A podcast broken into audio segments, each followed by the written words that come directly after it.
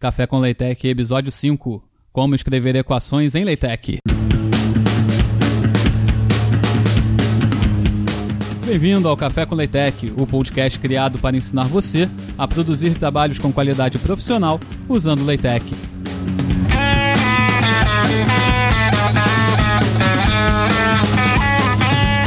E aí, pessoal, como vimos nos episódios anteriores, a organização e formatação de textos são qualidades inerentes ao LaTeX, que permitem que o usuário se concentre apenas em produzir o conteúdo, o que proporciona maior produtividade no trabalho acadêmico. Se você quiser conferir outros episódios em que a gente falou dessas qualidades do LaTeX, ouçam os episódios 1 e o episódio 4 do Café com LaTeX, que estão linkados aqui no roteiro desse episódio. Além da formatação, outra característica interessante do LaTeX é a forma como as equações são inseridas no texto. Basicamente, existem duas formas de se inserir equações em um documento. A primeira é no corpo do texto e a segunda é fazendo um destaque dessa equação. Nós vamos falar sobre as duas a seguir. Primeiro, como faz para colocar equações no texto. Talvez a forma mais fácil de se escrever equações no LaTeX seja diretamente no texto. Fazer isso é necessário quando uma variável, função, equação ou qualquer outra entidade matemática faça parte da sua explicação, ou seja, quando você usa ela no meio do seu parágrafo, por exemplo. Para fazer isso, basta você escrever do que você precisa entre cifrões. Tudo que é escrito entre cifrões no LaTeX é interpretado como uma equação. Lá no roteiro desse episódio, você vai ver que a gente usou uma função simples, um polinômio de terceiro grau, para ilustrar todos esses passos. E aí você pode ver como você coloca esse polinômio como uma equação no meio do texto, conferindo lá as notas desse episódio, em vidaestudantil.com/cl5. Algo interessante de se destacar agora é que os símbolos e sinais matemáticos usados são muitas vezes bem intuitivos, sendo muito comum usar a língua inglesa para poder se referir a eles. Mas, de maneira geral, os sinais mais básicos, como adição e subtração, são os sinais como estamos acostumados. Multiplicação, você usa o comando times, barra times. Divisão, você pode usar direto x barra y, por exemplo, para fazer a divisão de x por y. Ou usar o comando frac. E aí você abre os primeiros colchetes, coloca o numerador, abre o segundo colchete, coloca o denominador e aí ele vai fazer a fração bonitinha para você. Potenciação a gente usa o circunflexo, sinal circunflexo. Raiz quadrado o comando é o SQRT, que vem de square root do inglês. Subscrito a gente usa como underline. Sobrescrito a gente usa como circunflexo também. E para conjunto você é obrigado a colocar um comando, ou seja, contrabarra e as chaves, para que essas chaves sejam desenhadas, porque tudo que você coloca entre chaves, ele também entende que você está colocando isso como dentro de um comando também. Então, para que as chaves apareçam no texto na sua equação, você precisa também usar a contrabarra antes de abrir e de fechar chaves, por exemplo. A gente não vai se delongar numa lista maior do que essa dos símbolos possíveis de equações do LaTeX, porque senão a gente ficaria aqui horas e horas e não terminaria esse programa. Mas para quem usa o TechStudio, existe uma série de símbolos matemáticos e atalhos lá na lateral esquerda do seu TechStudio. Você vai olhar lá e você vai ver que existem alguns símbolos matemáticos organizados. Se você clicar em algum símbolo desse, o TechStudio automaticamente escreve o comando associado a esse símbolo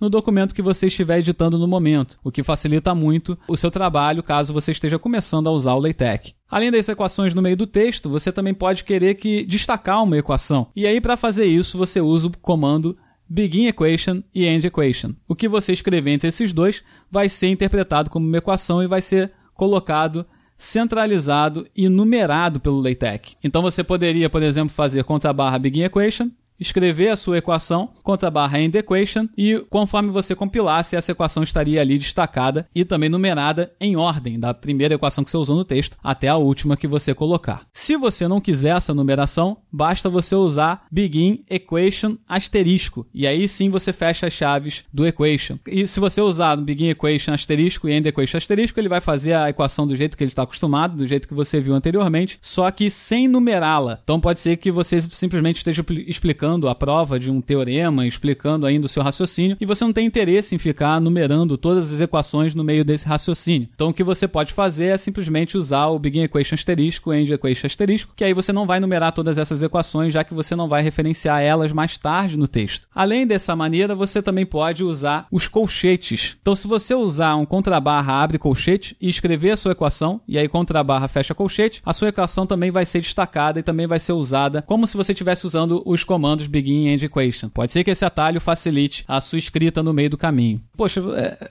eu fiz o begin equation, fiz o end equation, mas por que, que o LaTeX vai numerar as minhas equações? O que, que eu ganho com isso? O que você ganha com isso é uma das maneiras mais legais de como o LaTeX entende equações, quando você usa elas destacadas que é associar um rótulo e um número a cada equação que você está usando no texto. Então, se quando você chama uma equação, que aí você chamaria o ambiente do Begin Equation, se logo depois desse ambiente você der um, der um rótulo a essa equação, ou seja, você fizer Begin Equation, aí, aí você usa o comando barra label, e aí entre chaves você escrever qual é o rótulo dessa equação, você pode se referenciar a ela ao longo do seu texto. E aí para você referenciar, você usa o comando barra ref. E aí o que você chamou a equação como um barra label, você usa nesse barra ref e ele vai, quando você produzir o PDF, ele vai colocar o mesmo nome que ele deu para aquela equação, vai colocar também onde você referenciar ela no meio do texto. Isso facilita muito porque você pode criar uma maneira de chamar as suas equações que seja fácil de você lembrar e aí, toda vez que você precisar chamar aquela equação de novo, basta você usar o barra ref,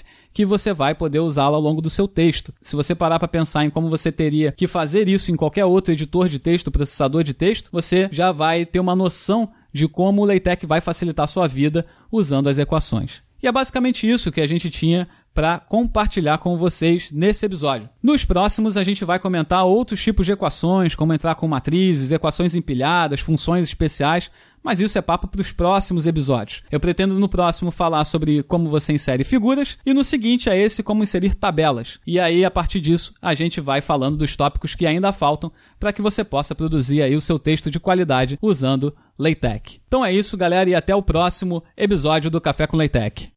O Café com LaTeX é uma produção vidaestudantil.com. Acesse para ter esse e outros conteúdos relacionados à vida do estudante brasileiro em vidaestudantil.com.